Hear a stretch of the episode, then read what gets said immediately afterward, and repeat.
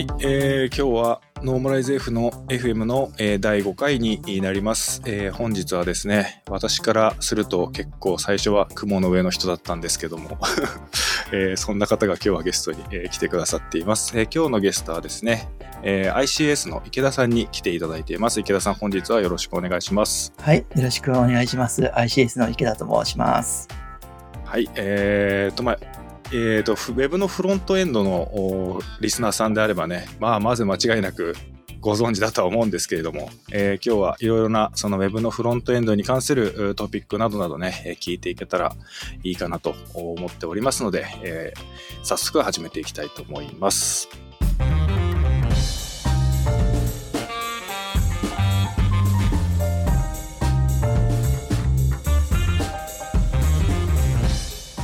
はい。えーで、まず最初になんですけど、一応簡単に、まあ、池田さん絶対あのみんな知ってるとは思うんですけどね、一応簡単にその自己紹介などしていただいてもよろしいでしょうか。あ、はい、わかりました。では、改めまして池田と言います。えっと、私自身は株式会社 ICS という、えっと、東京の港区にあるウェブ制作会社の代表をやってます。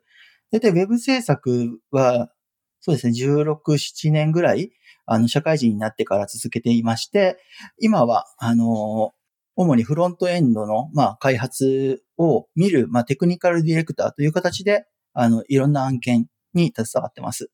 主に、えー、業務系のシステムみたいなところであるとか、まあその 3D を使うようなもの、えー、一部はゲームであったりだとか、あと、えーく、ちょっとクリエイティブ向けなウェブサイトを作ったりだとか、なんかそういったところを基本的に、まあ、ウェブの技術を主体的に使いつつ、その中で、あの、まあ、基本的に受託制作にはなるんですけれども、まあ、幅広く、あの、コンテンツを作っているというような仕事を普段やっています。あと ICS メディアというオンドメディアもやっていて、あの、ウェブに関する、まあ、HTML とか JavaScript とかの、まあ、新しい技術のこういうもの出てきたよっていう紹介したりだとか、こういう設計手法があって、こうやると、あの、問題解決につながるんじゃないかとか、なんかそういうことを、まあ、会社で、あの、情報をまと、取りまとめて発信するってことをやっていて、まあその編集長もやっています。これが自己紹介になります。ICS メディアは本当にあの、未だに私もよく お世話になっていて、あのありがとうございます。はい。非常にあの、一回出した記事を定期的にメンテされてるっていうイメージがありますね、ICS メディアは。あ、そうなんです。あの、昔、やっぱ、まあ、アクセス数が増える記事って、あの、結構時間が、年月が経っても意外とこの Google 検索結果から落ちなかったりするんですけれども、まあ、その時に昔の記事がたどり着いたユーザーさんが、手順通りやったけど動かないみたいなので、まあ、自分自身も困ったこともありますし、多くの人も困ってるだろうから、ICS メディアでは古い記事もちゃんとメンテナンスしようっていう方針をとっていて、で、まあ、新しいバージョンアップであるとか、そういうのを追従していって、いつでも役に立つ記事っていうのを、まあ、いつも心がけてやってますね。うん、いや、それが本当にすごいな。まあ私もその、えっ、と、まあ小さいながらもそのメディア的なものを自分で運営している立場からすると、そういう過去の情報を定期的にメンテするのってすごい大変なんじゃないかなっていうふうに自分としては思っちゃうので、なんかそれをあの、続けられてるっていうのが本当にすごいなって、普段あの、見てて思ってますね。結構なんかその、Webpack の最新版の設定だとこれがいいですよ、みたいなのとかも結構しっかり書かれてるじゃないですか。だ多分あれに救われてる開発者の人たち相当いるんじゃないかなって見ながらいつも思ってましたね。そうですね。特に開発環境周りの、あの話、まあ、ウェブウェブパックも、まあ、例えばガルプとかもそうなんですけれども、なんかちょこちょこバージョンアップで破壊的変更が入ってくるので、まあそういった時に、あの、大体ちょっと Google もちょっと意地悪くて、なんか検索したら結構古い方が上に来たりするんですね。うん、うんでそうっす自分も、ね。まあ、これはどちらかというと編集長としてのモチベーションの話になりますけれども、そういう古い記事で困る読者の方がいたら悪いだろうと、だから我々は Google にも認められるように、上の記事になるように、ちゃんとメンテナンスを少なくともアクションとしてはやっていこうというふうに思っていて、なんかそういうところもまあ、モチベーションとしてあったりするんですけれども、まあ、ユーザーが困らないようにっていうのがやっぱり一番のモチベーションですかね。うんなんかあれはその元の記事を書いた人たちが定期的に見てるっていう感じなんですか？えっと、基本的なスタンスはそうですね。ただ、まあ、あのどうしても仕事の都合上、あの、できなくなったりだとか、まあ、あの、まあ、会社なのでやっぱり退職する社員とかもいたりするので、まあ、そういったところは、まあ、他のメンバーが、あの、引き継いでやるというような形でやってます。うん、いや、すごいないや、本当にすごいです。なんか最近、本当にすごい最近、あの、タイプスクリプトでちょっと環境を作りたいなと思って、検索したらまさにあの一番上にボンって出てきて すごい助かりました。それは、ああの、ちょうどリーチできたのかなというので嬉しいですね、こういうのは。あの、もうこの収録するお約束はさせていただいてたタイミングでそういうことがあったんで、いや、改めてすごいなっていうふうにね、あの、偶然だったんですけど、えー、思いました。ましたはい、結構あの、前にちらっと聞いた話、多分、確か池田さんから直接聞いたんだったと思うんですけど、あの、3JS の記事とかも、新しいリビジョンが出たらそのリビジョンに合わせてちゃんとビルドをもう一回通してみてみたいなこともされてるっていうのを昔伺ったことがあったような気がしていて、なんかそういうの本当に、本当にすごいなって思いますね。今、今もそういう感じでやられてるんですか？あ、そうですね。あの、3GS は特に思い入れのあるライブラリみたいなところはあったりするんですけれども、新しいリビジョン、まあ、毎回じゃない、さすがに毎回はちょっとできてないんですけれども、まあ、少なくとも1ヶ月に1回ぐらいのペースで、あの、新しいリビジョンにとりあえず上げて、まあ、全部あのスクリプトでピッてやれば、あの、バージョンは勝手に上がるように作っていて、はい、で、チェックするときも、これは、あの、どうしても、あの、目視で、まあ、ちょっと WebGL なので、やっぱり目視で確認しないとわからないこともあったりするので、なので、それで、あの、目視で見てチェックするみたいなことをやってるんですけれども、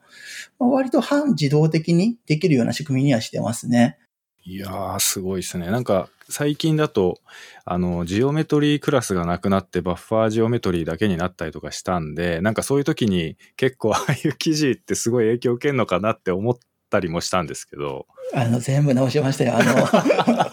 プレーンジオメトリーとかがね、中身あの、バッファーメジオメトリーに全部変わっちゃいましたから、そうですね、あの、私、あの、ジオメトリーいじいじするの大好き派だったので、はい、あそれは 3JS とかのあの、ラッパーしたライブラリ上だと大体ジオメタリって簡単にいじれるように作られている設計これ多分 PixJS もそうだったと思うんですけど、まあ 3JS がそれをやめちゃったので、もう動かなくなるサンプルたくさんあって、これは困りましたけどね。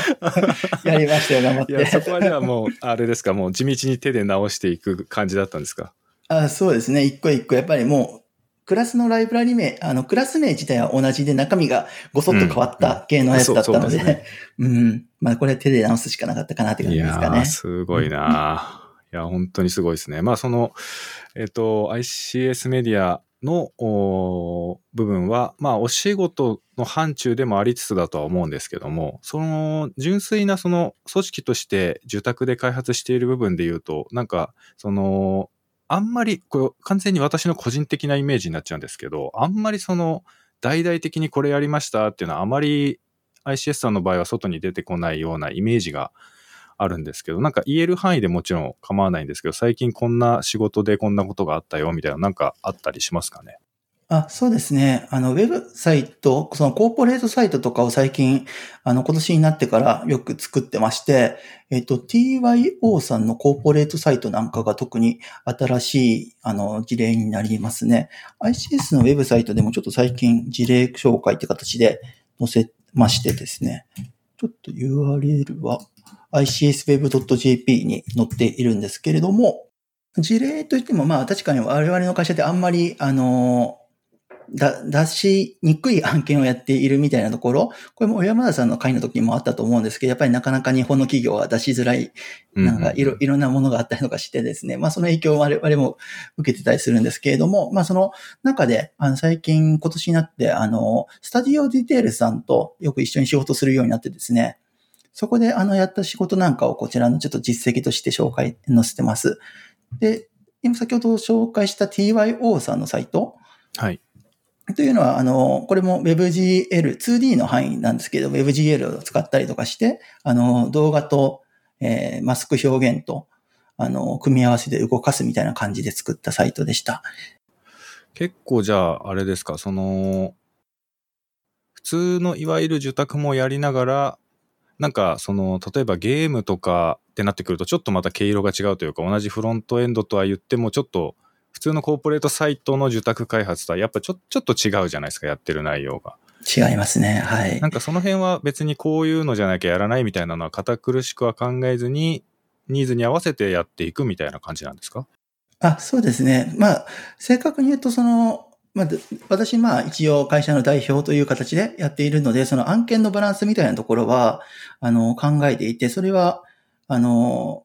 一つはその、社員のモチベーション、こういうこともやってみたいっていうことであるとか、会社としてどっちの方向に成長させたいのか、みたいなところを考えて、案件受注、そのコーポレートサイトもやるし、もう少しおかた、硬いシステム側の案件をやったりだとか、まあ、ゲームのやつとか、ちょっとバランス見ながら、あと研究開発的なものとか、そういうのもちょっとこうバランス見ながらやったりするんですけれども。でも、なんか一個に固まってしまうと、あの、ちょっとやっぱり、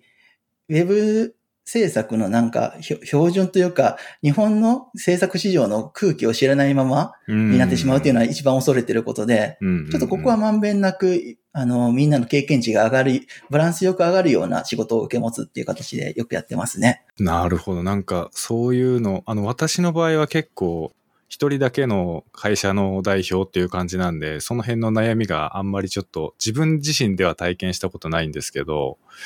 なんかすごいその、従業員のモチベーションとかも考えて事業を選択していくっていうのが、なんかすごい、すごいですね。なんかそういうことまで考えてお仕事できるっていうのは、まあ池田さん自身にとってもいいことだと思うし、その組織に所属されてるスタッフさんたちにとってもすごくいいことですよね。そういうふうに自分の要望が、まあ気軽に声に出して言えるっていう、ちゃんとしたこう、会社の雰囲気作りとかそういったところもちゃんと下地にあってのことなんでしょうけどね。うん。やっぱり社員もやっぱり、まあその、うち、うちの会社で10名、名ほどいてですね。で、まあ全員プロ、はい、エンエンジニアなんですけれども、まあエンジニアってやっぱりどうしても新しいものにあの注目するというか、あの、そこにやる気を持ったりとかしたりするわけで、まあちょっとやっぱり古い案件をずっと、まあ保守的なこともやったりするんですけれども、何しかしらこの新しいこともチャレンジできるっていうのが、なんか根底の根本、モチベーション、やる気につながってるところは結構あるなと思っていて。うん。うん。そうですよね。ね、そのあたりのバランス見て、引き受けるかどうかっていうのをよく考えてますね。いやなんかいいな。なんかあの、私なんかは結構一人、一人でやってるから何でも自由になるでしょって結構自分では思ってたんですけど、いざやってみると、意外とやっぱり、そんなに選んでる余裕がないっていうか、うん、逆に自分一人でしかやれないので、自分がサボればそのまんま売り上げが立たないっていう現実がただ襲ってくるだけだから こうなんか自分のやりたいものだけやってるわけにもいかないみたいなところがちょっとあったりもするのかなと思うんですけど、うん。いや、でもなんかすごくいいですね。なんか組織としてもすごくいい状態なのかなっていうのがね、お話を聞いている中でなんとなく感じましたね。いやーすごいな。ありがとうございます。で、あとは、あの、ちょっと私の方から何個か聞きたいなと思っていたことがありまして、ちょっとサクサクとそのあたりを聞かせて質問させていただこうかなと思思うんですけども、えっと、最近結構大きめなところでサファリが割と大きな変更があったと思うんですけど、なんか私なんかはあんまりこう、なんていうんですかね、ちょ、ちょっと言い方悪いんですけど、サファリは、あの、あんまりこう信用してないというか、意外とバギーな動きをする厄介なブラウザっていうイメージがあって、あんまり細かいところまで追っかけたりはしてないんですけど、その池田さんの普段の活動を拝見してると、まあ、結構そのアップル関係とか、まあ、あとはアドビとかですかね。なんかその辺もしっかり追われてるなっていうイメージがあったんで、なんか最近のそのサファリの変更点とかで、なんかこう気になってるトピックとかあったら聞きたいなと思うんですけど、どうでしょう？そうですね。サファリが、あの、iOS15 の、に搭載、登場に合わせてサファリ15が出てきたというところで、あの、iOS も、あの、今ここに画面 iPhone、新しい iPhone と新しい iOS が、えー、入ってるんですけれども、まあ、下側に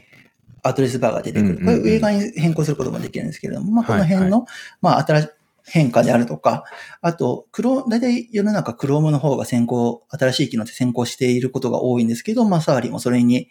えっ、ー、と、まあ、で、半年に一回大きなリリースサファリ挟んできますけど、まあ、ようやく結構追いついてきたな、みたいなところがあったりとかして、うんうん、えー、いますと。で、その中で、まあ、サファリで面白いなと思って、まあ、常々、あの、サファリの進化の時にチェックする項目があって、それが PWA ですね。はい、はい。このサファリの、えっと PWA 毎回チェックするんですけれども、まあ何かというと、その、Chrome であるとか、まあ Firefox もそうだと思うんですけど、まあ特に Chrome がご利用ししてるっていうのもあるんですけれども、まあ PWA が、あの、パソコンだけじゃなくスマートフォンでできるようになると、まあ、もっと未来が広がるんじゃないか、みたいなところで、で、これが iOS サファリがどのぐらい対応してるのかっていうのが、ここ PWA の界隈だと、2、3年前ぐらいからずっとこういう話がも出てきてるんですが、まあ、これがサファリが、まあ、ちょっとずつ、あの、対応を始めていると。すごいゆっくりは入ってきてますと。で、今回のサファリ15で面白いなと思ったのが、アドレスバーのところ、あ、じゃない、えっと、ヘッダーのところが、そのテーマカラーによって変わるという挙動が入ってきて、はいこれ。がちょっと面白いなというふうに思いました。うーん。テーマカラーっていうのはなんかその、えーっと、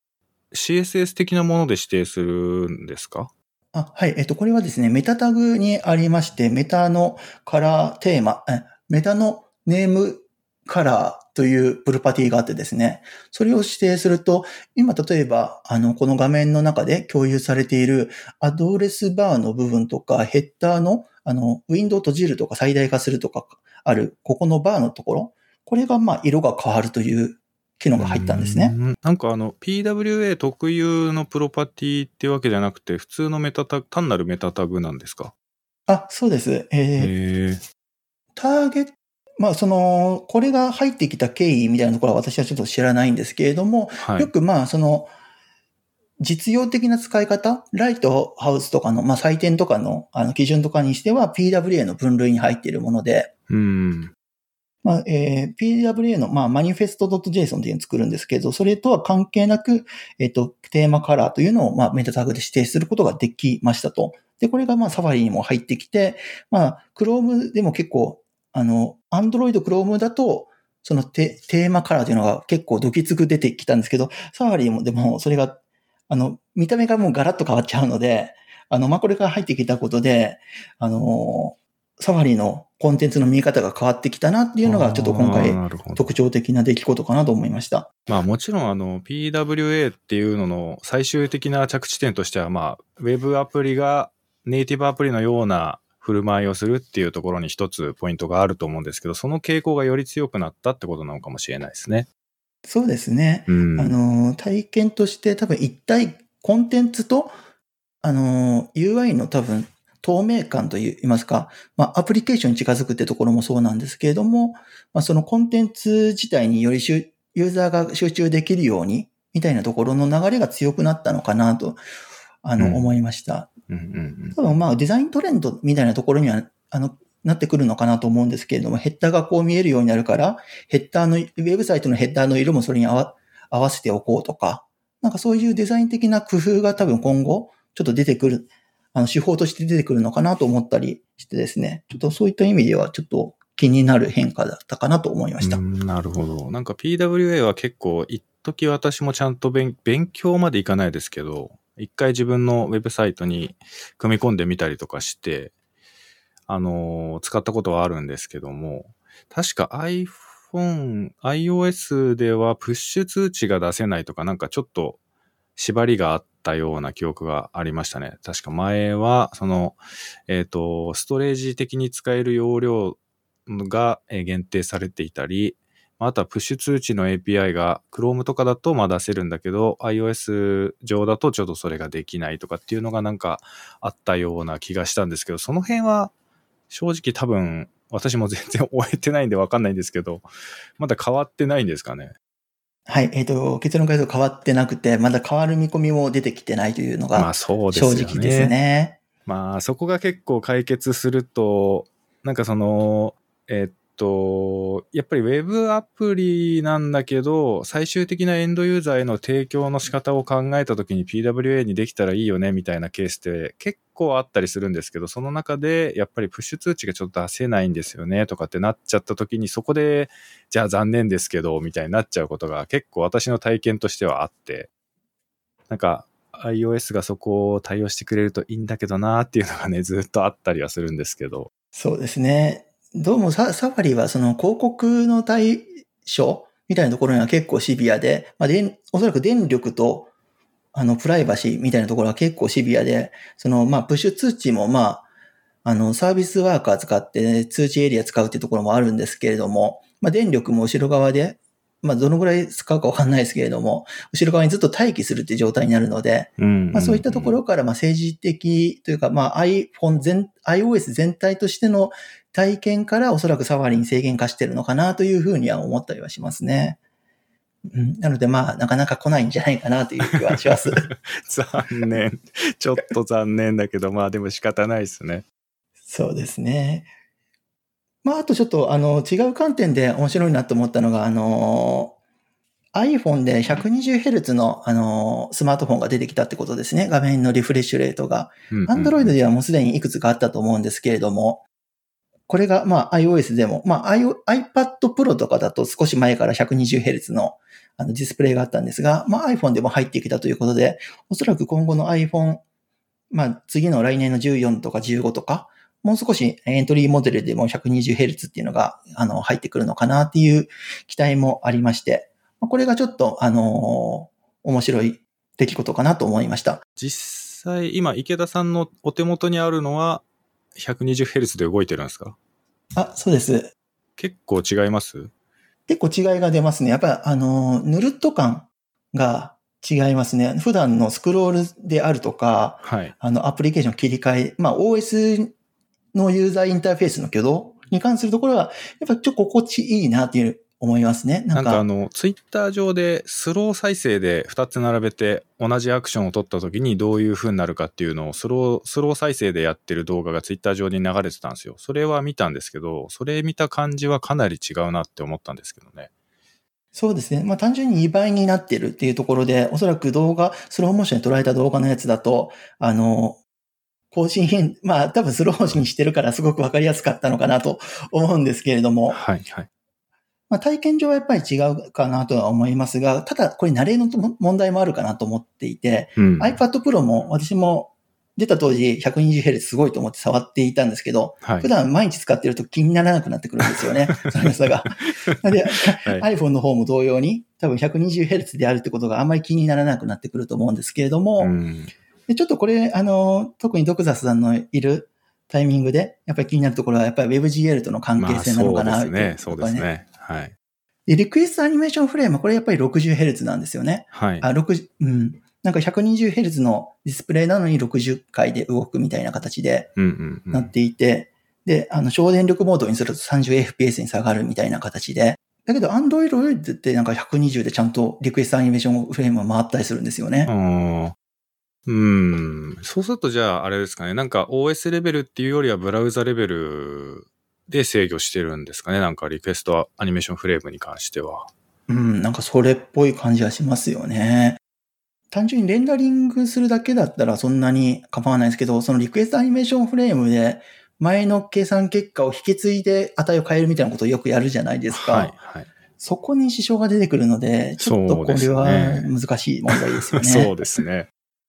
うん。なんかその結構、ウェブのフロントエンドだとちょっとわかんないですけど、その、多分ゲームとかああいうまた違ったこうグラフィックスの世界だと、おそらくそのフレーム数ではなくて、経過時間とかでうまく処理するように組まないとダメだったりとかするのかもしれないですよね。そうですね。うん、120回でも60回でもちゃんと同じようにしようと思ったら、時間に依存する実装にするしかないですもんね、多分。そうなんですよね。あの、絶対時間というか、まあ、タイムコードというか、持っていて、もうそこに依存して、あの、座標位置をその、それだけ進ませるとか、なんかそういう実装ですよね。なので、まあ結構そっちをやるのも面白かったりするんですけども、どうもビジュアルアートとかそっちの範囲だと、前に書いたものをもう一回値ずらしながらやるみたいなこと、手法としては多いですから。そうですね。ね。うん。まあ確かにちょっと、まあもともと、まあ iPad Pro でそれがあったんで、実際必要なところでは皆さん対策すでにされてるところはあるのかもしれないですけどね。まあでも、なかなかそこまでやるって、やっぱりちょっと大変ですよね。普通の、普通の Web のフロントエンドの、一般的な Web のフロントエンドでそこまで面倒を見るの結構大変ですよね。ちょっとさすがに自宅案件とかだと割に合わないと思いますよね。ちょっと割に合わないよな。まあでも、エンドユーザーの目線で考えると、まあ悪いことではない。なんかバッテリーが持ち、持ちが悪くなっちゃうとか、そういう分かりやすいデメリットみたいなのは特にないんですかね？やっぱりあるんじゃないですかね。その、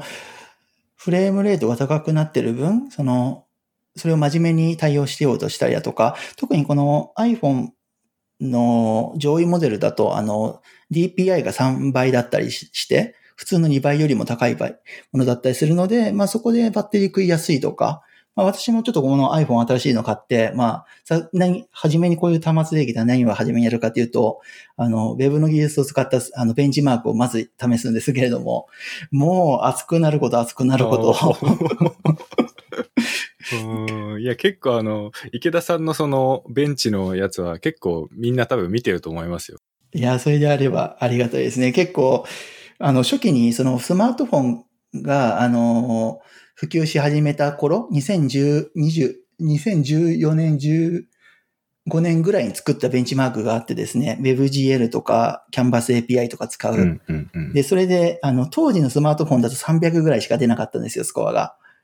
で、これが、あの、時間とともにこう、スコアが上がっていく形で、あの、ベンチマーク取るようにしてたんですけど、この新しい iPhone 使うと、それベンチマーク取るのにですね、15分ほどかかって、もともと300だったスコアが、7万ぐらいまで伸び、伸びたんですよ。ええー、すごい。昔のスマートフォンだと一瞬でベンチマーク終わったのに、今のやつだと全然終わんなくて10分15分やって、そしたらもう熱々の状態になってしまって。いやまあでもそうですよね。なんかそのハードウェアの進化もすごいですよね。まああの、モバイル端末ももちろんそうですけど、デスクトップ用の GPU とかもそうだし、なんかもう5年ぐらい前っていうと、全然なんか世界線がもう全く違うというか、今だったら WebGL で1万2万ぐらいのオブジェクト出すのは全然へっちゃらですけど、まあ最初の頃はやっぱり万、万まで行くと結構きついなっていうのはありましたもんね。やっぱ掃除は。ありましたよね。確かに。うん、なんか、ちょっと不幸な話ではありますけど、その2000年の前半の頃はブラウザゲームであるとか、その HTML5 が特に注目されていた時期だと思うんですね。で、えー、で、この時に、その WebG、まあゲームコンテンツであるとか、その、本来この時期に、あの、これだけパフォーマンス出ればもっと市場が拡大していたにもかかわらず、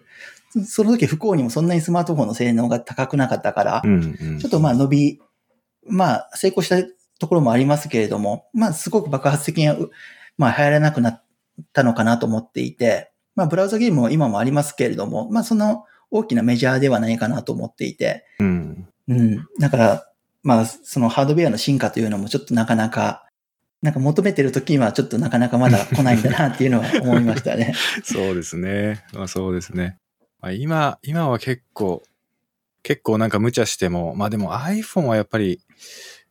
なんだろう、いつも解像度がとにかくめちゃくちゃ高いから、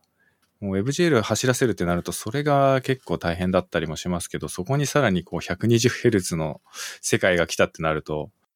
まあ大変だな。やっぱり WebGL を普段触る人間からすると、新しい iPhone だからといって安心できないみたいなとこありますね、ちょっと。うん、うん、そうですね。なんか一昔前の、まあ一昔と言っても3年ぐらいとか前の、あのー、MacBook Pro はレティナディスプレイだったけど、MacBook Air がまだレティナじゃなかった頃とかって結構その MacBook Air はレティナディスプレイじゃないから WebGL が軽いみたいなのがあったんですよ、昔。ありましたね。1倍だからレンダリングの範囲が狭いから。そうです、そうです。面積が低いから。レティナディスプレイを搭載したプロの方が遅くて、ちょっと古い MacBook Air の方が軽いみたいなのが、ま、昔はあったりしたんですよね。なんか、今後そういうのがモバイルでもちょっと起こるのかもしれないな、なんかな。うん、あり得るそうですね。なんか 220Hz でしかも高解像度だと、多分結構グラフィックス的にはきついってなっちゃうと思うんで、そうするとなんか体感的にちょっと昔の iPhone のが軽く感じますみたいなのあるかもしれないなってちょっと思いました、今話聞いてて。ディスプレイが良くなってもね、そっちの生成の方が遅くなって、体感としてはちょっと下がってしまうみたいなことも確かにあり得ますね。あり得ますよね。まあでもそこは、まあ何かしらやっぱり日々日々解決はされていくんでしょうけどね。うん、うん、確かに。だって想像できなかったですよね。多分5年後にここまで進化してるってなかなか、やっぱりイメージ湧かなかったし、当時は。まあ、これからの5年ってまた全然違う5年間でいろんな進化があるんだろうなとは思うんで。うん。まあ、特に、あれでしょうね。アップルに関してはもう、チップを自分らで独自に作ってっていうのがもっともっと先鋭化していくんだとは思うんで、より効率的にこういろんなことが高速に処理できるみたいなところがもっともっと変わっていくのかなっていう感じはなんとなくしてますね。そうですね。iPhone の A チップであるとか、MacBook の M、Apple M1 系のシリコン系のものであるとか、まあ、それに感化されて、まあ、AMD もちょっと勢いありましたけれども、インテルもちょっと遅れを取ってき始めてたのが、おそらくちょっとモチベーションというか、追い上げもこれからも期待あるでしょうし、うんうんうん、まあこれからどれだけなんか変わっていくのか進化していくのかっていうのは気になりますよね、ね。ハードウェア的に。絶対なんか競争力が高まっていくと思うんで、そうすると各社しのぎを削ってエンドユーザー的には美味しい思いができるっていう感じになっていくのかなっていうのはちょっとありますよね。うん。いや、なんか楽しみですね。楽しみですね、これは。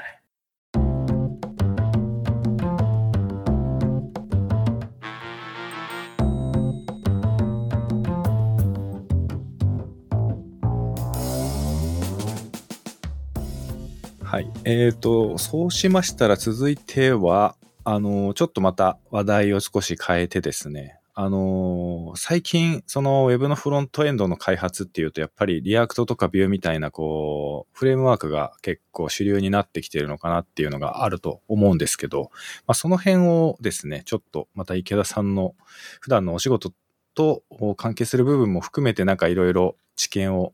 共有していただけたらなと思ってるんですけど、なんかその結構お仕事で使われるのってやっぱり React 足す TypeScript みたいな感じが多かったりするんですか？最近の傾向だと。そうですね。あの、 TypeScript か JavaScript かに関しては TypeScript を使うのがほぼ100%です。で、 React と Vue、あと React と Vue が、まあ、合わせて8割ぐらい。うん、で、 Angular が一部であるみたいな形でやってますね。うん、まあ、じゃあ、もうフレームワークなしもほとんどないって感じですか？あ、えっと、フレームワークなしは全くなしでは なくて、まあ、使うことが、えー、フレームワークを使わずに作ることも、えっ、ー、と、ありますと、その、まあ、生 JS で作るだとか、えー、こともよくあります。そのポイントとしては、フレームワーク使うとどうしてもやっぱりフレームワークの容量分かさんでしまうとか、そういったところもあるので、結構うちの会社、パフォーマンスにシビアな案件とかもたまにあってですね、その React の容量でもダメだみたいな感じの、まあそこも削りたいみたいなことなんですけれども、ことがあって、うん、生 JS の方が都合いい時もあるので、そういう作り方もします。が、基本的にはやっぱり React Vue で、あの土台用意して、そこで TypeScript で作っていくみたいなことがやっぱ多いですね。うん、なるほど、なるほど。結構やっぱり、なんかこれ私の勝手なイメージですけど、世の中一般的には、まあもちろんあの、いろんな制作会社さんとか、あの、開発組織とかいろいろあるとは思うんですけど、結構表に見える、流行っていう意味で言うともう React と TypeScript でみたいなことがやっぱり多いのかなっていうのがある中で、なんか私自身は結構まあ WebGL だからっていうのもあるんですけど、あんまりこうビューのフレームワークとか使わない場合が多かったりはするんですけど、やっぱりでもTypeScript は使っていきたいかなみたいなところもあって、なんかあの、これ本当に唐突にちょっとあの、私の普段思ってることをいきなりぶつけちゃうんですけど、結構、その、まあ私がちょっとどっちに含まれるかわかんないんですけど、そのちゃんと流行の技術をキャッチアップもしていて、えー、組織的にもしっかりこう柔軟に取り入れる風土があってっていうところはもう React と Vue 一択っていうところは結構あるんじゃないかなと思うんですけど、なんかこう、街のホームページ屋さんみたいな感じのところから始まってる中小の小さな組織とかだったりすると、なかなかその技術のキャッチアップするようなスタッフもそんなにいなくて、昔ながらの、えっ、と、HTML と CSS と JavaScript みたいなことをや、粛々とやっている組織もあるとは思うんですよね。まあそういう中で、こう、我々今後一体どこを目指していったらいいのかなっていうのが、人によってこう見えてるものが違うとは思うんですよね。なんなんとなく私のイメージなんですけど。ただその、えっ、ー、と、あくまでもスタートラインが一緒だったらっていうことを、まあ例えばですけど、これからじゃあ、フロント、ウェブのフロントエンドに入っていこうみたいな人がいたときに、これから先まず学ぶべきはどこなのかっていうのを考えると、その辺ってやっぱり TypeScript とか React をちゃんと覚えてもらうってことを前提にした方がいいのか、それともそういうことじゃなくて、まずは JavaScript の基本から粛々とやってった方がいいのかとかっていうのが、何が正解なのかなっていうのがちょっと私個人の中ではまだ正解がないというか、うん、ちょっと難しい話題かなと思ってたりもするんですけど、なんか池田さんの中でそのあたりこう、例えば今からじゃあ Web のフロントエンドを始めて、えー、勉強していきたいんですみたいな人がいたときに、どういったコンテンツというか、まあ、教材を提供してあげるのがいいのかなみたいなところって、なんかこう、肌感としてこういうのがいいと思うみたいなところってありますかね？難しい問題ですよね、これは。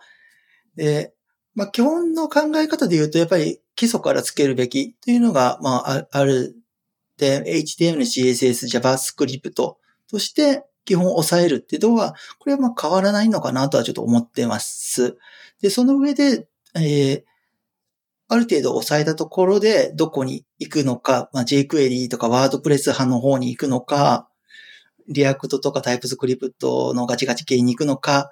ここはまあ判断の迷いどころ、多分所属する組織にかなり依存されたりする、あの、受け持つ案件に依存するみたいな話になるのかなと思います。うん、ただまあその、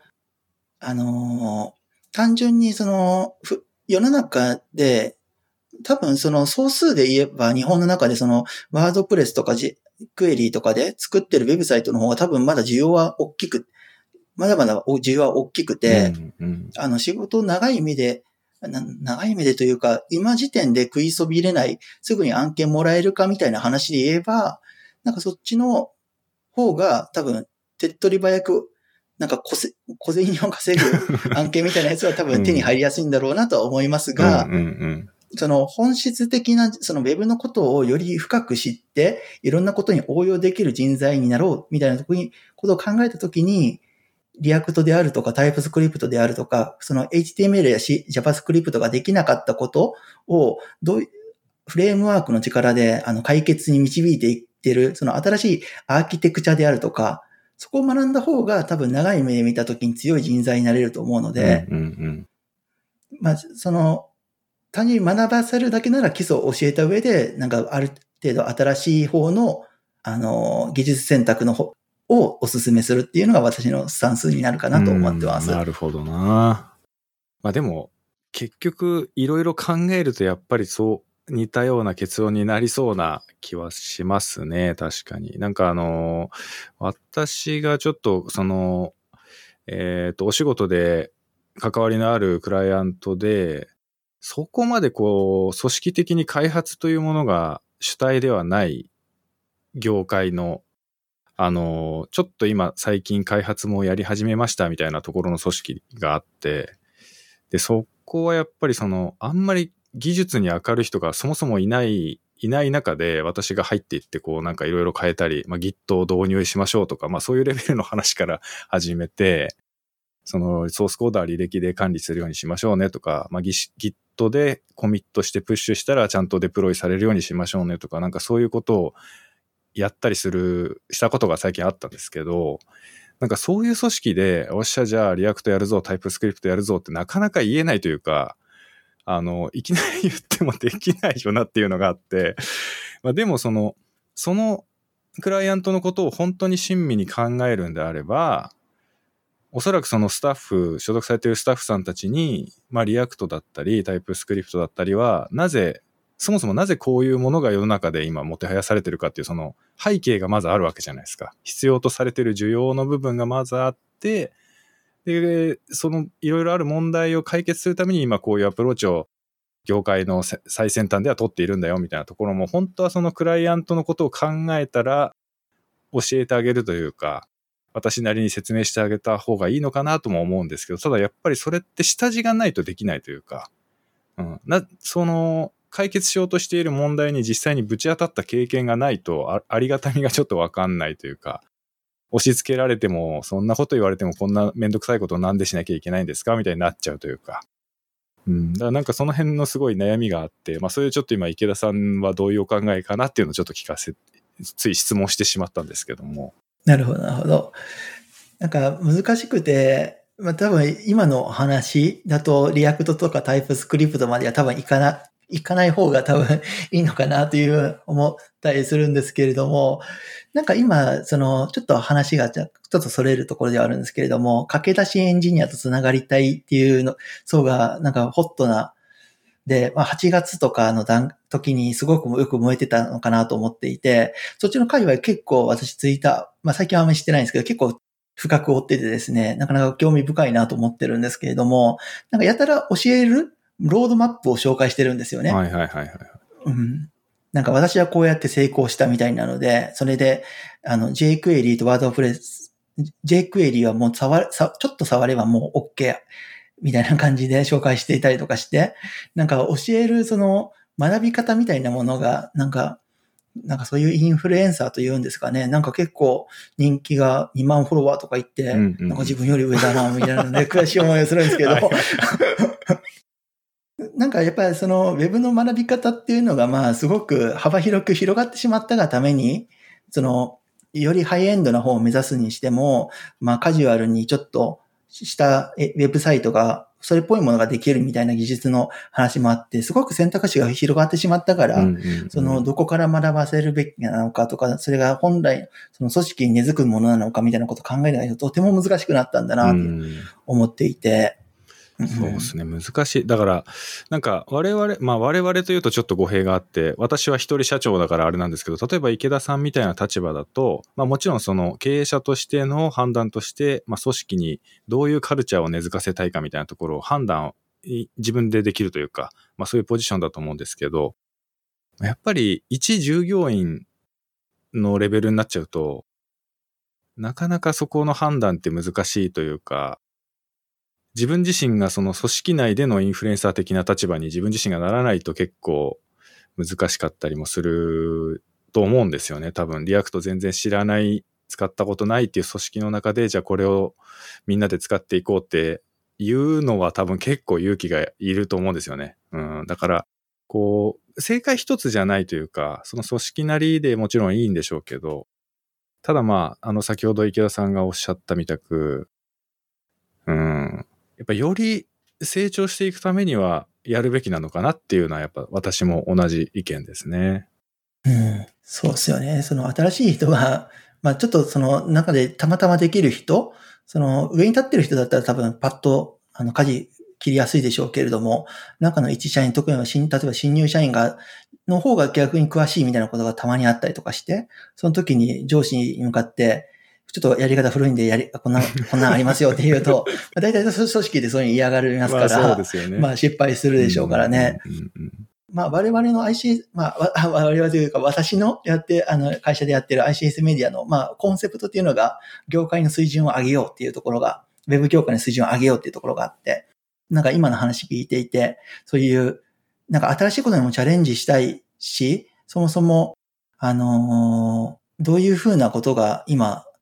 あの、解決手段とあって、それを取り、どのぐらい取り、どのぐらいの負荷で取り入れられて、それがまあ実際の自分たちの実務に役に立つんだみたいなことって、なかなかちょっとアウトプット、我々から発信できなかったりするというか。難しいですよね。なんか、やっぱり正解がその組織ごとにバラバラだから、一概に言えないですもんね。うん、我々はこういうふうにやってますよっていうとこまでしか言えないというか、うん。まあ、こうすれば絶対成功するっていうのはなかなかないんで、その辺ってこう、啓蒙とか啓発したくてもなかなかやっぱ難しい領域かもしれないですね。うん。まあでも、うん、でもやっぱり ICS メディアみたいな、その、ウェブサイトがあることによってかなり貢献されてるとは思いますけどね。うん、それであればいいですが、まあ、まあ、粛々とまあ、新しい コンテンツを発信することでっていうのは、ちょっと続けていきたいですね絶。対役に立ってると思うけどな。なんかその上司を説得させる、上司とかその、同じ組織のスタッフたちをこう、説得させる材料として結構 ICS メディアが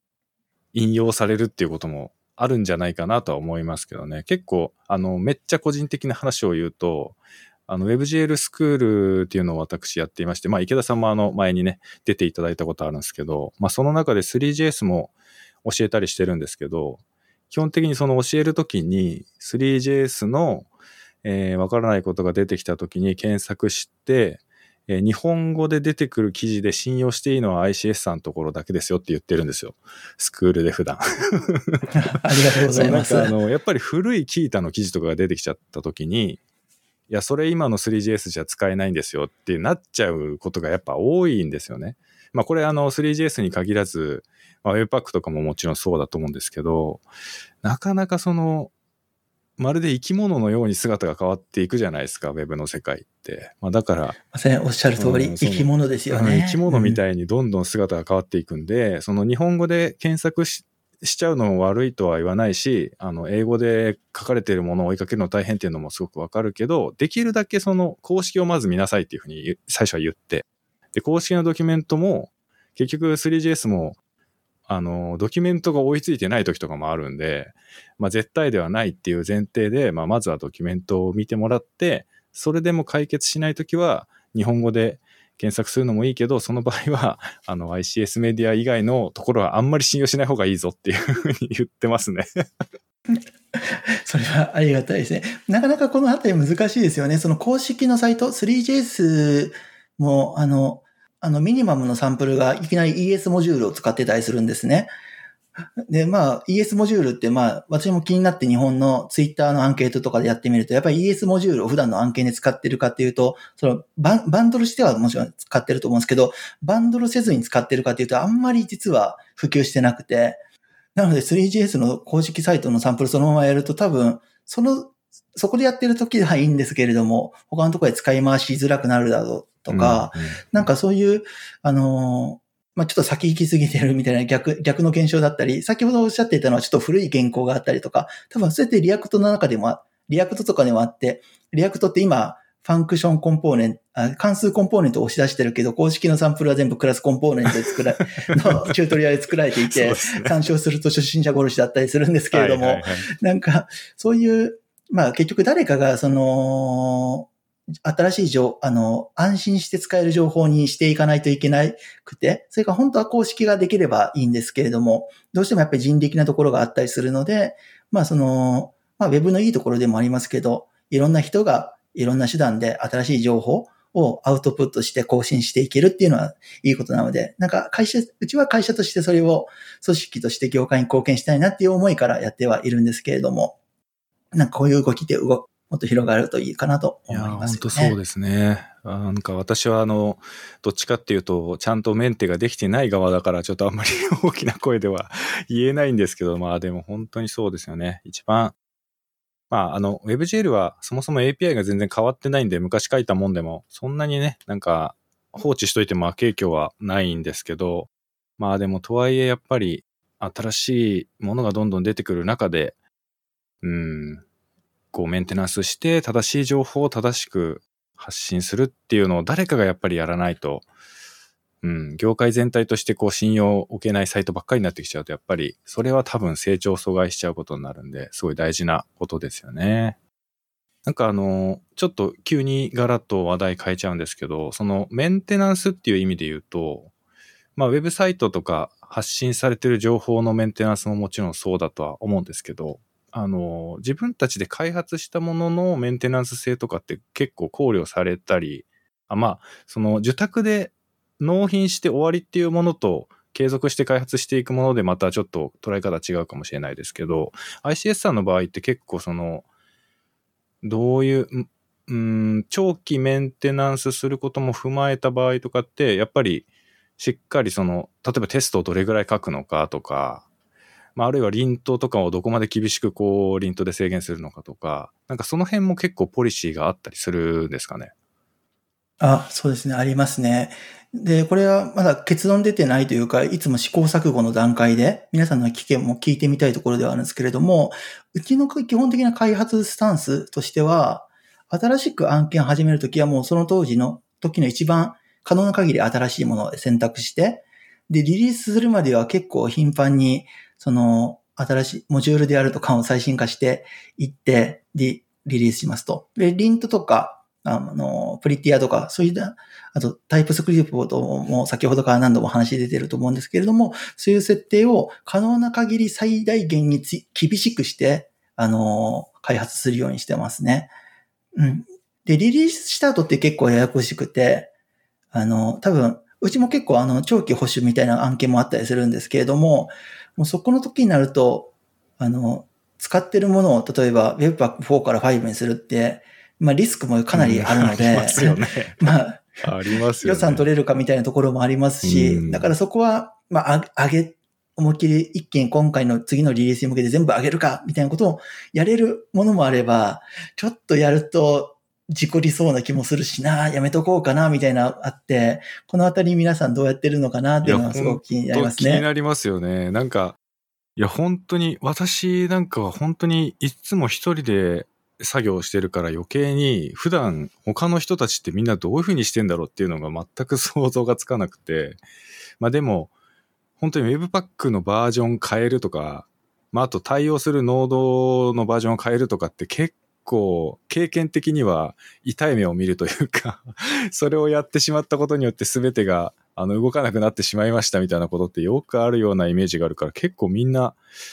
ね、なんかその辺のこう、えー、まあ、タイプスクリプトもバージョン結構頻繁に変わったりするし、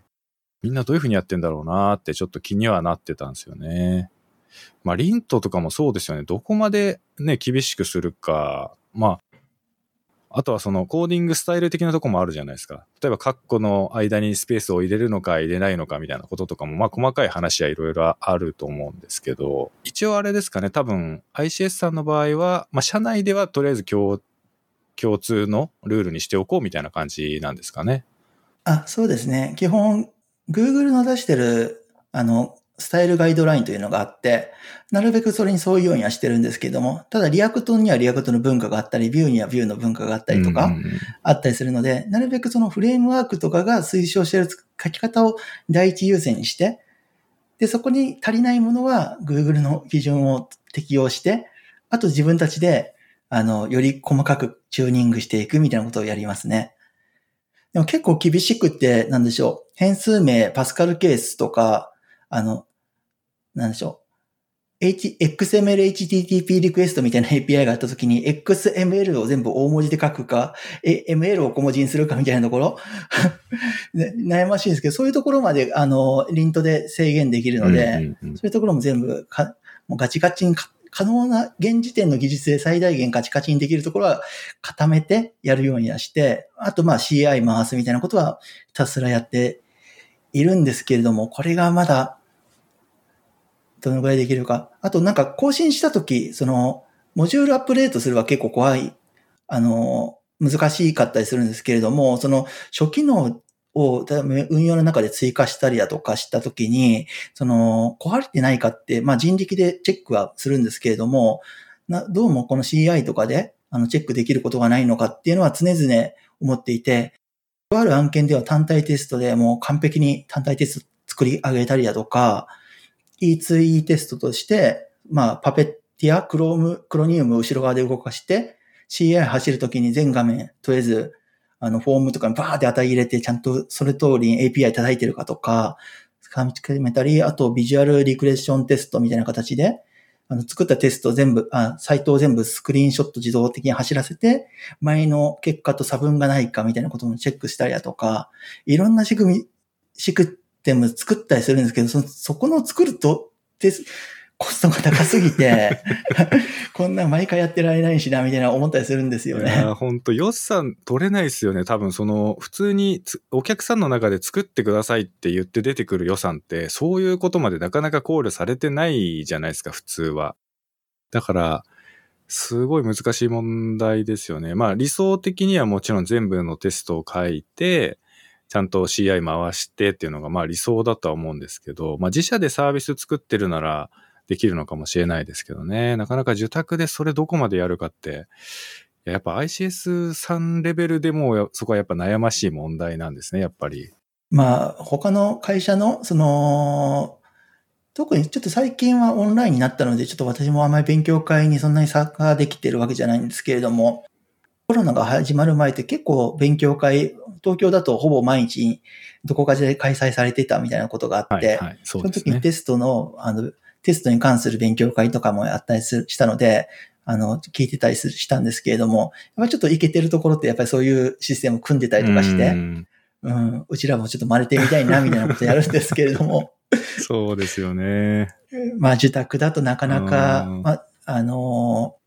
難しいところありますよね。ちょっと難しいところありますね。なんか、この辺は、まあちょっと、あの、この、えっ、ー、と、ポッドキャスト今もしね、聞いてる方で、なんかその辺の、どこまでこう、厳しくルール決めしてやってるかみたいなところは、もしこういう知見もある、まあテストこれぐらい書くよとか、リントはこれぐらいの厳しさでやってますよとかね、そういうのもしあったら、あの、ぜひハッシュタグ付きでつぶやいてもらえると嬉しいですね。なんかちょっと聞いてみたいですね。世の中一般でどんな感じなのか。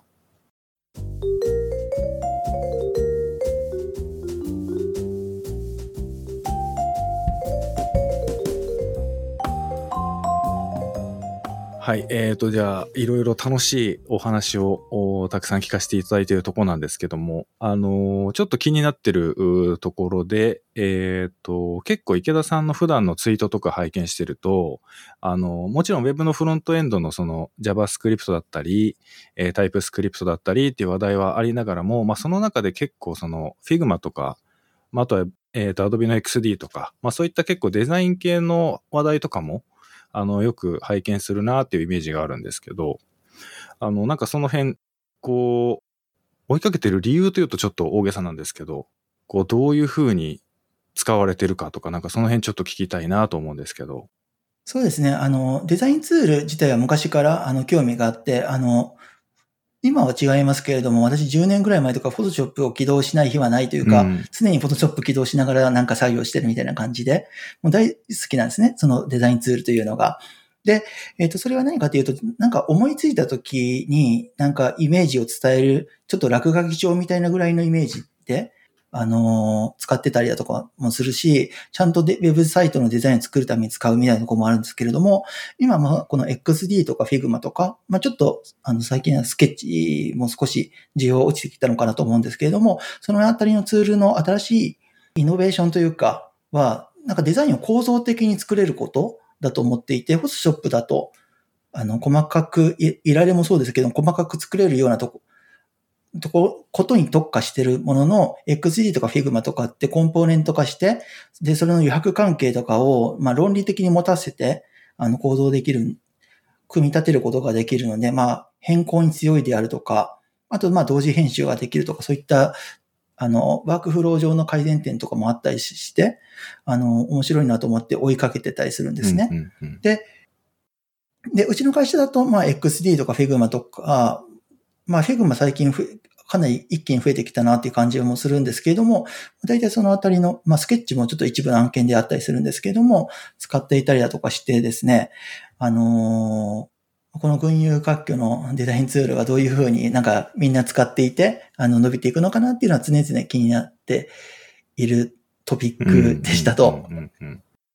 で最近ちょっと思ってるのところがあってですね、はい、何かっていうと、 Figma が増えてきたんですけれども、まあ、XD もそうなんですけれども、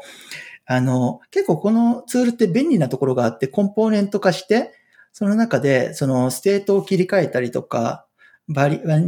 バリアンツかなとかで、こう、状態切り替えたりとかできるって便利な機能があるんですけれども、どうも、とりあえずツールだけ導入するんだけれども、なんかそのあたりの便利機能あまり使われてない、なんか Figma とファイルとか多いなと思っていて、はいはい、なんかそのあたり、杉本さんのところでどうなのかなっていうのはちょっと聞いてみたいなと思ってました。なるほど。あの、めちゃめちゃその個人的な話になっちゃうんですけど、Figma を使ったプロジェクトって今んとこ私は経験がなくて、まあ XD はもちろんあるんですけど、あのー、今、池田さんがおっしゃったみたいに、その、ただ単に、えっ、と、フォトショップとかイラストレーターって、まあ、要はどこまでも細分化して情報を表せるけど、要はその、えっ、と、二次元的な、要はグラフィックスの延長線上にあるというか、そういうものだと思うんですけど、XD とかってやっぱりその構造的に、コンポーネントベースで構造的に表現できるっていうところが、まあ、ウェブとの親和性がすごい高いのかなっていうふうには思う一方で、なんかでも、すごい雑な言い方をすると、それって結構、あの、パワーポイントと近いというか、シェイプをうまく並べて大きさを調整してみたいな、そのパワーポイント的な見え方、見え方っていうとちょっとおかしいな。なんか操作感がパワーポイントに近いというか、そういう感じの印象があって、で、自分でやっぱり XD とか Figma みたいなツールを使うっていうのがあんまり私の場合はなない、ないんですよね。その、WebGL で何かをやるっていうことがほとんどなんで、そのあんまりああいうのを使うってことはないんですけど、まあでも、その、提供してもらう側、デザインを提供してもらう側の視点に立つと、やっぱり例えばフォトショーで静止画書き出したんで、つってピンピングかなんかがこう、ピングとか JPEG がボーンって渡されるよりは、やっぱ XD とかで渡された方が、分かりやすいなと思うんですよね。で、な、じゃあ何が分かりやすいのかなっていうのを考えると、やっぱりその、マウスホバーさせたら、マージンが出るとか、なんかそういうこう、インタラクティブ性にあるのかなって俺は個人的には思思ってるんですよね。うん。で、その、多分そのインタラクティブ性のさらにその、もう一歩踏み込んだところにあるのが、おそらくその今池田さんがおっしゃったような、あの、バリアブルな部分というか、えー、バリアブルは違うな。なんか表現が間違ってるな。あのーえっ、と、変数的な部分っていうんですかね。うん。なんかその、ステートを与えると、状態を変えられるとかっていう、そういうところなのかなと思うんですけど、実際その、逆に私なんかは、Figma とかを普段バリバリ使ってますよみたいな組織で、どういう感じの、あの、出来事が日々繰り広げられているのかっていうのを逆に気になっちゃいますね。全然使ったことがないんで。今、今の私の使い方だと、えーデザイナーさんが使いやすいツールとしてまず XD があって、で、その XD で作られたデータを私はもらって見てるっていうだけの使い方しかできてないんで、なんかその先のもっとこう、チームとして親和性の高い状態っていうのが逆に私はイメージできないから、聞いてみたいですね、いろんな人に。なんかすごく興味深い話でした。あの、Figma とか、そのコミュニケーションオンラインでコメント取り合ったりだとか、まあ多分なんか、あの、Teams とか、あの、Slack とかでやり取りするのと違うフィールドで、あの、コメントやり、やって、なんか Figma 使ってる人たちってなんか、コロナ禍じゃなかったらこう、会議室でパーンってタハイタッチしてるようなイメージがあってですね。なるほど、なるほど。まあ、あの、ちょっとどういう使い方してるかみたいなところは興味あるんですけど、まあ多分ね、なんかデザインシステム組み立てて、それに基づいてコンポーネントとして各画面で展開していく、まあアトミックデザインみたいな話もあるかと思うんですけれども、なんか、デザインのなんか作り方の作法みたいなところっていうのは、なんか、今まであの、フォトショップとかの段階だとあんまりなんか言語化されてなかったりとか、ワークフロー存在しなかったのが、なんかそういう新しいツールになって出てきたので、なんか今の聞いてみたいっていうのが、なんか、よりなんか受け止め、調べたら、調べたり勉強会とかで聞け、聞ける話になってきたのかなってちょっと思ってまして。多分、ちょっと前、そのコロナの始まる前の割と勉強会ありましたよっていう時の空気感だったら、ぜひ聞いてみたいし、多分たくさん 催されてるというか、多分デザイナーさんたちのイベントとしてたくさんこういうのやってたんじゃないかなっていうのはちょちょっと思いますよね。ねえ。うなん、か、あのー今度デザイナー寄りなゲストが来た時にぜひ聞いてみたいですね。あの、どんな感じで、どんな感じでやってんですかっていうのを。結構そう、WebGL 本総本山で、その WebGL 使ってるというところはあり、あの、基本テーマとしてはあると思うんですけど、結構クリエイティブなサイトをよく取り上げられてるじゃないですか。そういったところでなんかそういったプロダクションの方とか、個人制作者の方とか、で、もし話聞くことだったらぜひ、いや、そうですね。聞いていただけると嬉しいですね。なんか、はい、あの、私、すいません、すごい、あの、せっかく池田さんから質問していただいたのに、私自身があんまり使ったことがなくて、あの、面白い答えもできなかったんですけど、まあでも、私自身もすごい気になってますね。なんか、これから先のそのウェブの制作の中で欠かせないと思うんですよね。こういうツールの存在が。なんか、やっぱり、別にだからといってフォトショップもイラストレーターもなくならないし、その、なんて言うんでしょう。ウェブではないデザインの世界では引き続きやっぱり必要なものだと思うんですよ、絶対に。ただまあ、今後、例えばその、やっぱりウェブのプロダクトデザインみたいなとこになってくると、特に GUI をどう組み立てていくかみたいな、そういう意味でのデザインっていうことになってくると、やっぱり Figma とか XD みたいなツールの方が向いてるのかなっていうか、メリットが大きいのかなっていう、なんかふん、ふんわりした感覚はあるんですよね。うん、やっぱりなんか、例えば、普通のデザイン、えっ、ー、と、ウェブ以外のデザインとやっぱ違うところで言うと、インタラクティブ性があると思うんですよね、ウェブの中で。ユーザーがどういうふうに操作したかとかっていう、その UX の部分まで考えなきゃいけないっていうところで、なんか多分 XD とか Figma みたいなツールはそういうところにマッチしてるのかなっていう気はするんですよね。ただまあ自分自身がそのデザインの素養がないんで、うん、ど、どう、どういう肌感でみんな使ってんのかなっていうのはちょっとイメージが湧かないんですけど。なんかプロトタイプモードとかで、大体そういったツール、あの、インタラクションとか確認できますからね。なんかそういったところで、なんか、あの、コーディングして初めて体感、体験がわかるよりも、もうちょっと前の段階で体験、ユーザー操作とかの体験がわかるようになってるっていうのがすごくいいところなので。うそうですよね。なんかこう、ドロップダウンリストがこう出てくるんだなとかっていうのが、見てわかりますもんね。うん、ね確かにそうですよね。まあそういうのは確かにフォトショップとかイラストレーターだとちょっと難しいというか、まあやりにくいことではあると思うんで。確かにな。まあそういうところが受けてるのかもしれないですね。うん。まああとはちょっと、その池田さんが来たらちょっと聞いてみたかったのが、あの、デザインどこまで揃えるか論っていうのが俺の中であって、その、これ結構まあ池田さんに限らずウェブではよく議論に上がる内容だと思うんですよ。まあデザイナーさんからすれば、ピクセルレベルで合わせろっていう主張と、あの、フロントエンドのエンジニア側からすると、いやいや、1ピクセルずれててもわかんないでしょっていう乱暴な論調もあると思うんですけど、なんか池田さん個人はどっち、どっち派閥なんですか？これ、あれなんですよね、あの、ドンパチする話なので、下手に言うと怒られそうなところはあるんですよ、うん。あくまでもその一個人の気持ちで構わないんで、はい。えっ、と、こ、こん、考え方としては、あの、なるべく揃えるべきで、あの、仕事上でやるときはかなり正確に揃えます。やっぱそうですよね。これはデザイナーの方が、あの、デザインを作り終えるまでのプロセスで、まあ単純にスタイルを作るだけじゃなくて、いろいろ交渉して、その子に行き着いたみたいなところがあったりするので、まあ簡単なフロントエンドのエンジニア側の解釈で、都合のいいようになんかそのルールを崩してしまうみたいなことが、まああまりある、なんかし互いの仕事を尊重する意味ではない、あの、守るべきなの、ところなのかなとは思っていて、そういう意味では、整えるの方に自分の意見は方ありますね。やっぱそうですよね。うん、なんか、俺も同じですね。その、結局、例えば WebGL のことを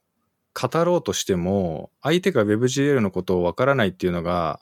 よくある、私の自身の体験としてよくある中で、じゃあデザイナーさんの立場に立った時に、俺みたいにこうデザインのことがわかんない人間に対して、全部を説明はできないだろうな。で、説明してくれたとしても、俺も読み取れないというかわかんないだろうなっていうのが逆の立場になったらなっていうのを想像するとやっぱ思うんですよね。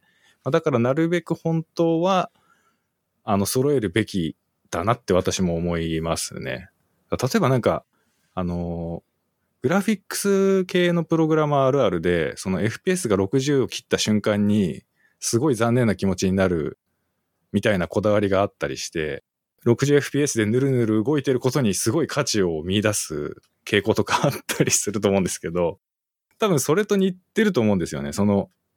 59fps と 58fps の違いなんか見ててもわかんないでしょって思うかもしれないけど、グラフィックスプログラマーからすればその 1fps の違いは非常に大きいんだっていうなんかそういうのがあって、多分デザインも同じだと思うんですよね。その1ピクセルとかの違いが、あの、あなたには分かんないかもしれないし、重要じゃないかもしれないけど、デザイナーさんとしては意味をちゃんと持たせた上でそういうことになってんだよっていうのがあるんだろうなっていう想像だけはできるんですよね。なんとなく。すごく面白い話ですね。あの、それ、私結構、あの、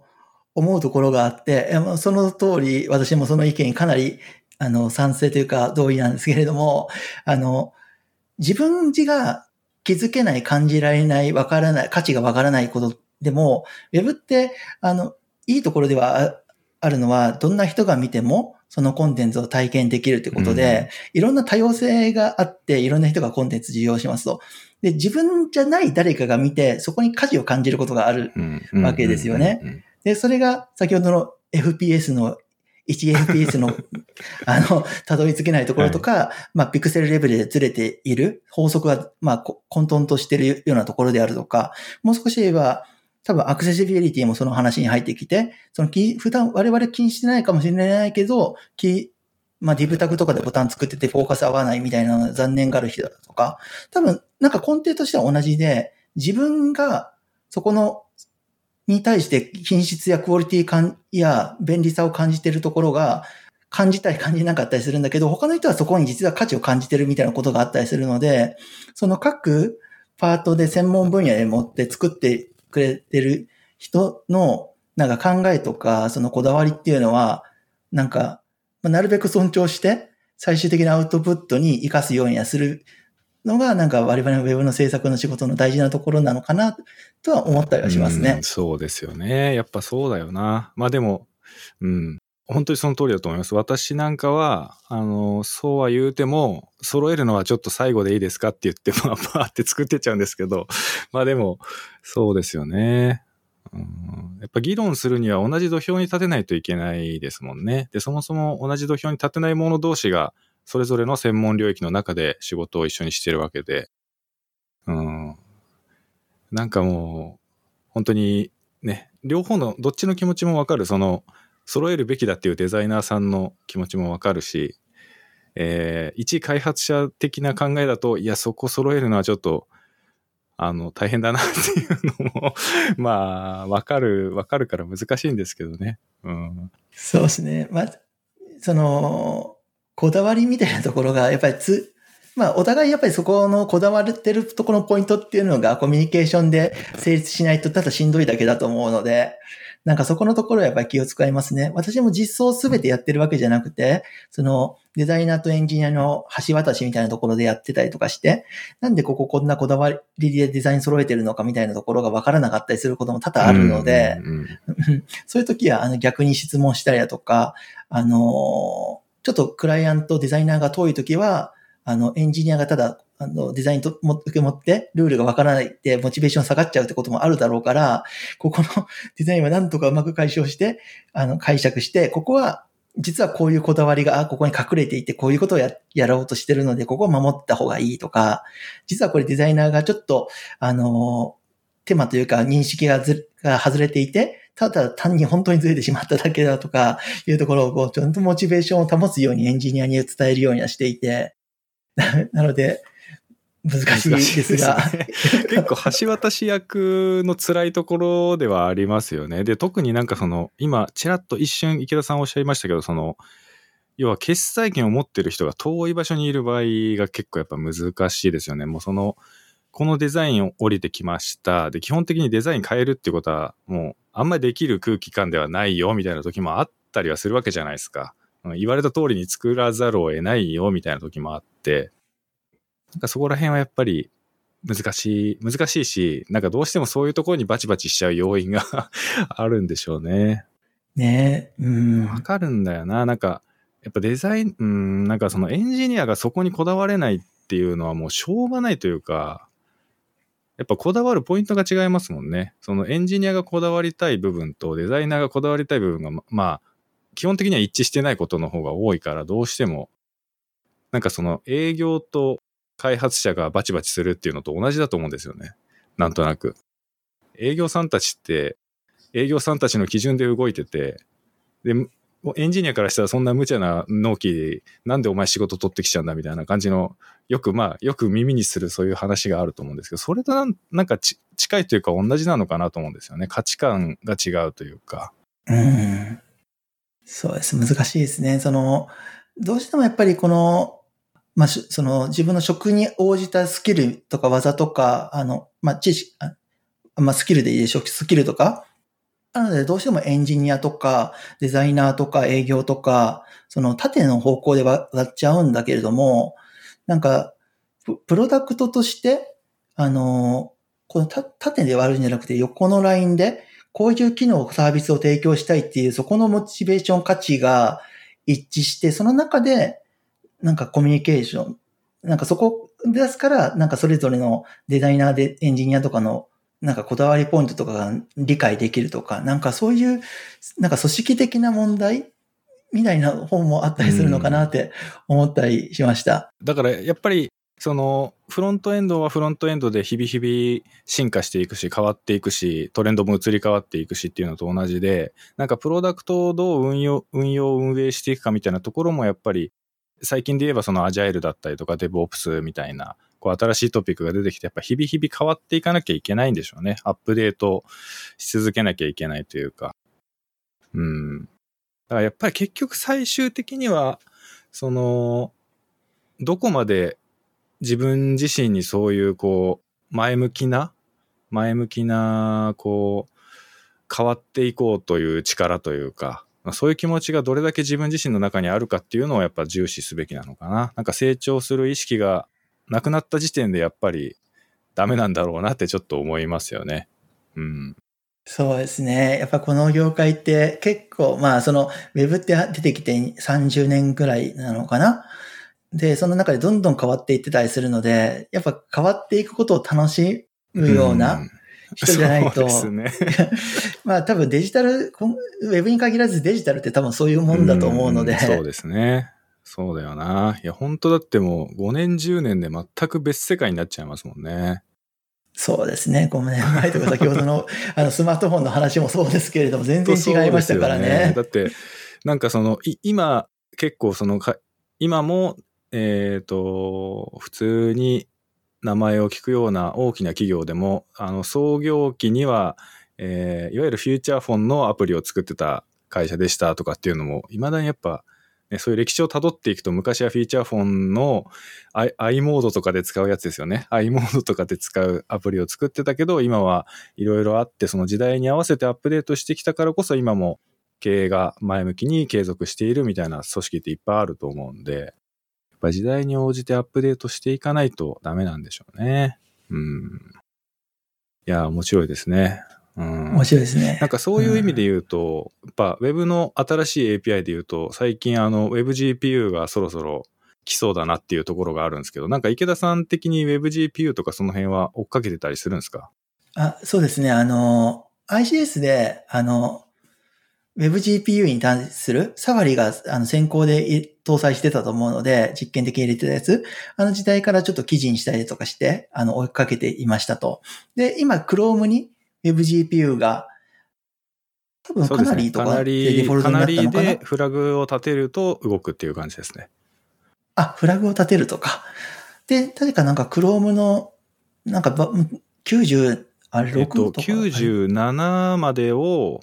えっ、ー、と、オリジントライアルして、99で確か載せるって話じゃなかったかな。確かですけど。うん、あ、詳しい。ありがとうございます。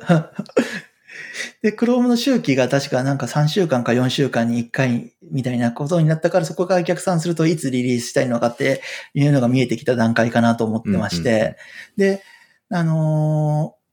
まあ、他の各種ブラウザが、あの、揃うかどうかみたいなところとか、特に WebGL、WebGPU になると、その、どこで動くのか、その Web、OpenGL 上ではなくて、そのメタルとかバルカンとか、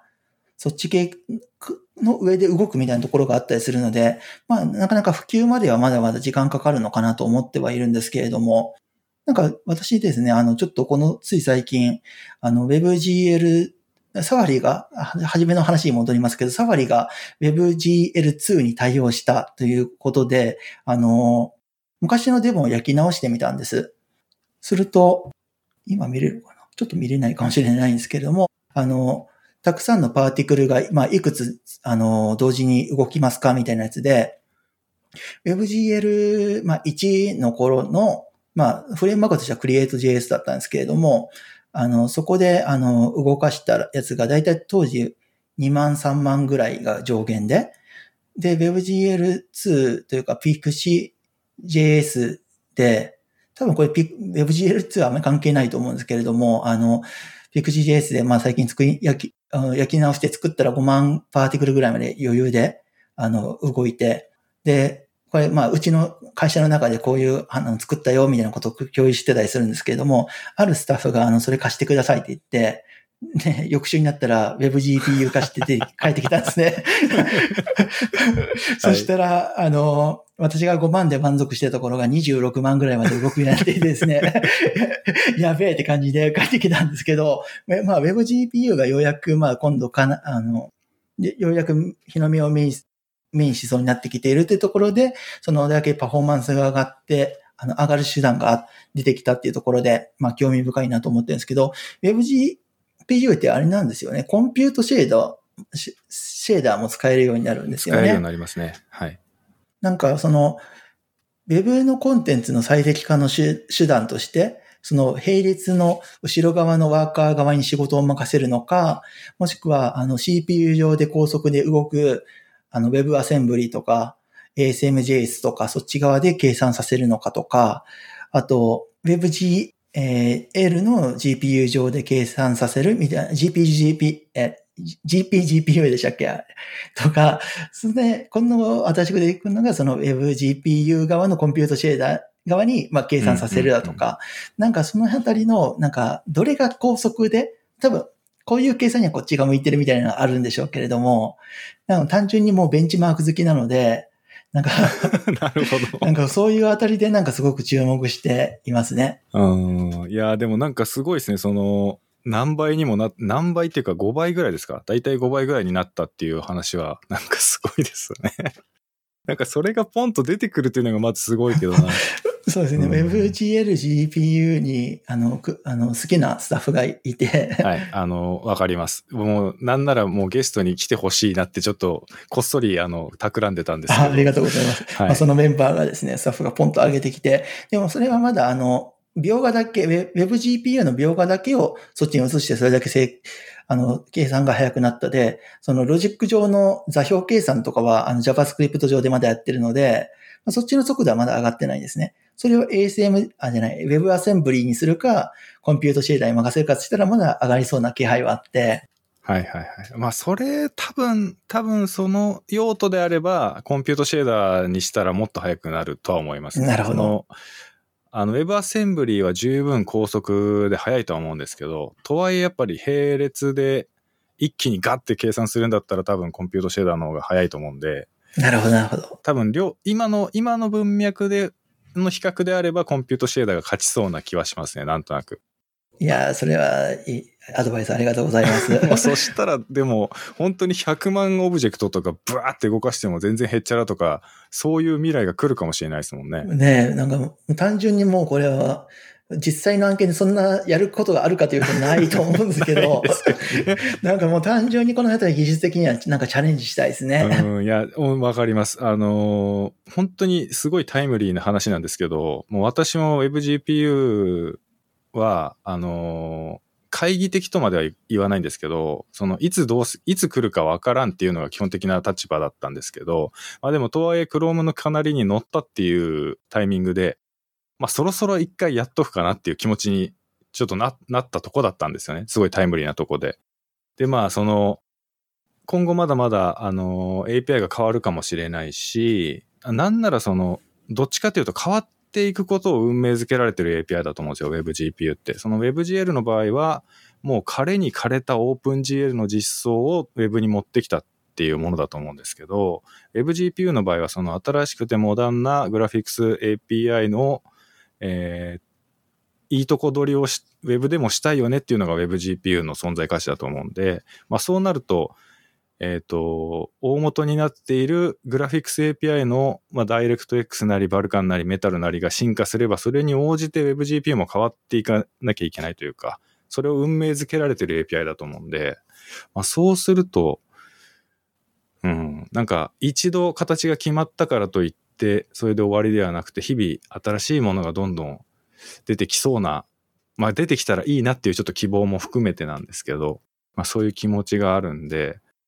うん。で、しかもそこに、あの、5G とかがさらに追い打ちをかけるように普及していくとすると、リソースは落としたい放題、高速に落ちてくる。GPU 使いたい放題ってなってくると、本当に100万、200万のポリゴンを余裕でスイスイ動かせるみたいな未来が、下手したら本当5年後とかにはもう余裕で来てるかもしれないじゃないですか。確かに。そうなると、すごい楽しみだな。だからまあ、そろそろちょっと WebGPU やっとこうかなって、私も思ってました。うん。いや、本当技術的な進化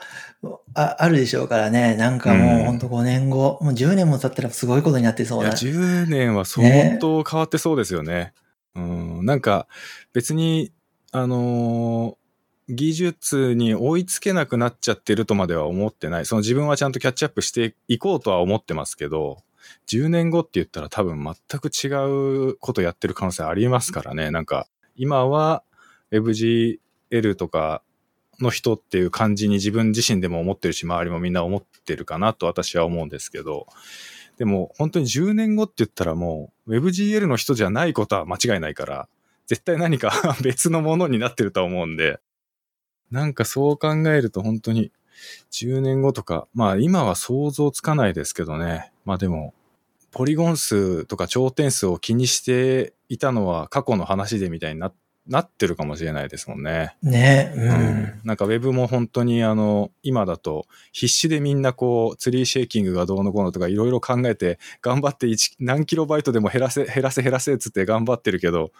そんなの全然なくなっちゃってるかもしれないですもんね、概念として。そうですね。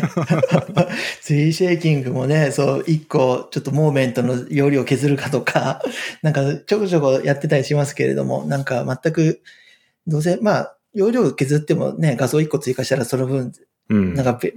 ペイになっちゃう、みたいなところもありますけど、なんか、早く、単純にこ回線が早くなれば気にしなくなるでしょうしね。うんう。ん。なんか作り方もワークフローも変わりそうで面白い、なんか、そうですね。恐ろしい部分もありつつ。いや、恐ろしい部分もありつつ、楽しみな部分もありつつ、なんか本当 5G、だって 5G、本当に 5G 普及したら、なんかギガっていう単位がそこまで怖くなくなるというか、まあ言うてギガでも、ちゃんと回線の状況さえ良ければ数秒で、い余裕でいっちゃうと思うんで、本当に 5G がちゃんと普及すれば。なんかそうなると、ね、画像の数メガバイトとか数キロバイトみたいなのを省略する、省略するというか、その節約することのコストよりも、もう見、見栄えだ見栄えだっつって、4K、8K のテクスチャー画像とかいっぱい使って綺麗にとかっていう感じになってるかもしれないなって思いますもんね。そうですね。なんかあの、ネットワーク、スマホの、あの、携帯の料金も格、まあ、安くなって去年から、あの、そういうプランが出て、で、なんか使える容量もだいぶ増えたかなと思うんですけれども、まあ、早くなる容量もき、の緩和も進んだ未来の頃で、なんかもう遠慮なく分回したプロプログラミングが 受け入れられていくのかもしれないですね。それはエンジニアとしては楽でいいですけどね。楽でいいですけどね。まあでも、そう、そういう風になったらなったで、多分、もっと容量があればな、みたいな別の何かが出てくるんでしょうね、多分。あそうですね。それが品質に関わる、まあ、さっきの 4K、8K テクスチャとか、そういうところになってくるかもしれないですね。れないディスプレイも3倍、もう一3倍の DPI だったりするのが、もしかしたら5倍とかになってくるかもしれないし、ね。180Hz とかのディスプレイが普通になるかもしれないし。普通になるかもしれないし、もうそしたらなんか、いろいろ恩恵は受けたけど、恩恵は受けた世界線でまた問題がいろいろ出てきてっていうことの、まあ、繰り返しなのかもしれないですけどね。ねいや、でも本当今後もその、えっ、と、池田さんのやってくれてるベンチマークとか、いや、あの、本当にあの、多分池田さんご自身は自分が発信してる側だと思うんで、あのーこう、第三者的目線って想像難しいかもしれないですけど、私なんかからすると、本当にあの、いろんなこと発信してくれるのめちゃくちゃありがたいなって思って普段やっぱ拝見してるんで、なんかあの、古くは、実はあの、池田さんがまだフラッシュをバリバリ書いてらっしゃった頃に、えっ、と、池田さんが作ってくれた蝶々が羽ばたくみたいなフラッシュの 3D のやつがあったと思うんですけど、あの、私はあれを見て、ウェブで 3D ができるっていうふうに思って、WebGL を勉強したという、あの、勘違いから始まってるんですけど、私の実は WebGL 人生って。その、池田さんのあの 3D デモを見て、Web で 3D ができるって 思って、でも実はそれ今思うとフラッシュなんですけど、あの、当時は私それ知らなかったので、それで WebGL を勉強し始めたという実はあの、経歴がございまして、実はあの、私が WebGL でここまでこう、のし上がってきた時のスタート地点は実は池田さんだったんですよね。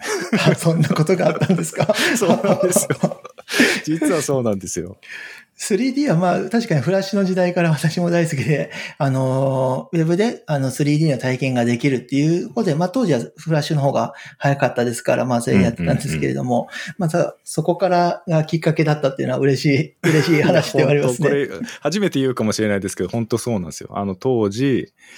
まだ私がその頃はあんまりこう JavaScript とかもそんなにできなくって、まあ、プログラマーとしても当然全然あの成熟してない頃で、でもインターネットがもてはやされ始めた頃っていうか、もうこれからはネインターネットの時代だ、みんなブログを書けみたいな、そういう時代で、で、池田さんのその作ってくれる、まあ、JS Do It でしたっけ？なんかあ、あ JS Do It。はい。はい、ったと思うんですけど、当時は。あれとかで、こう、池田さんが作ったり、公開したりしてくれてるものとか、まあ、あとフラッシュの作品とか見て、おウェブっていうのはこんなこともできるのか、つって、こう、目を輝かせながら いろいろこう、ワクワクしながら、えー、WebGL というものが存在するらしい、じゃあこれを勉強しようってな、なったんですよ、当時。だからその池田さんがもしいなかったら私は WebGL をやってなかったかもしれないっていうね そこから WebGL に結びついたのもすごい 面白いですけどね、今考えると。そう、間違えてただけなんですけどね。あの、フラッシュと WebGL の違いもわかんないような本当に、まだまだ開発者でも何でもなかった素人だったんで、うん。いや、でもすごい先見の面があったと言いますか。いやー、でもでも、ね、なんかフラッシュもね、やっぱり、まさかなくなっちゃうとまでは思わなかったというか、うん、こういう流れはやっぱり当時は予測できなかった。まあだからさっきの話にちょっと戻りますけど、本当にその時代の変化にいかに対応していくかってことが大事なんでしょうね。そうですよね。やっぱ政治的なところ、ウェブって政治的なところが、まああまり受けにくいところにあると思ってはいるんですけれども、まあ今ちょっと Chrome、Google の一強みたいなところの背景とかあったりだとか、まあそういったところを考えるとまだウェブも完全に安泰な、あの土台、政治的土台に あるというと変な表現ですけれども、まあ変わり得る要素は十分にあるのかなと思ってるので、そうですね。やっぱ、うん今後の変わりゆく時代にどう我々自身が対応していくかって話に 行き着くんですよ、かね。いやそうですね。いや、間違いない。まあだからやっぱり変化を恐れず柔軟に成長する気持ちを忘れずにっていうことなんでしょうね。ね、確かに。う まくまとめた感じが。うまくまとまった。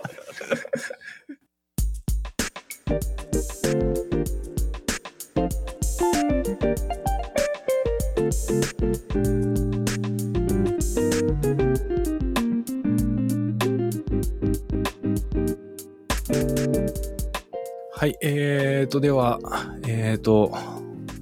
いろいろと話が尽きない感じで、もうこのまま続けていくとどんどん無限に喋っちゃいそうなので ちょっとね、今日はこの辺で、えー、一旦ね、えー、区切ろうかなと思います。で、最後に、えーと、池田さんの方から、えー、告知などあればっていうことでね、え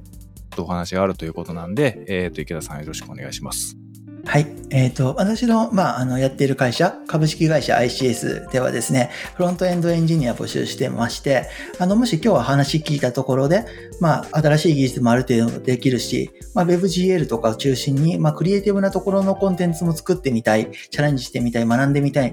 みたいな方がいらっしゃったらですね、ぜひとも、あのー、応募のチャレンジお待ちしてますので、あの、公式の、あの、私の会社の、あの、サイト上に、あの、採用情報載ってますので、そこに細かいこといろいろ書いてるんで、もし見ていただいて、あの、もし合いそうだ、チャレンジしてみたい方がいらっしゃったら、ぜひとも応募いただければと思います。はい。ありがとうございます。いや、もうぜひ、もし私、駆け出しだったらもう今すぐ突撃したいぐらいの感じですけど、はい。あの、ぜひね、今日の、えー、ポッドキャストの中で、まあ、池田さんのお人柄というか、えー、組織としてのね、取り組み方とかも含めていろいろ話題があったと思いますのでね、興味がある方がいらっしゃいましたら、ぜひ、えー、応募していただければなと思います。はい、えーと、ではね、ちょっと長くなりましたけども、えー今日はこの辺りで、えー終わりにしたいと思います。池田さん、本当に今日はありがとうございました。ありがとうございました。はい、あの、また声が、違うな、えっ、と、また機会がありましたら、あの、声掛けすることもあるかもしれないですけども、はい、その時はまたよろしくお願いします。はい。よろしくお願いします。はい、では今日はこれで終わりにしたいと思います。最後までご視聴いただきましてありがとうございました。ありがとうございました。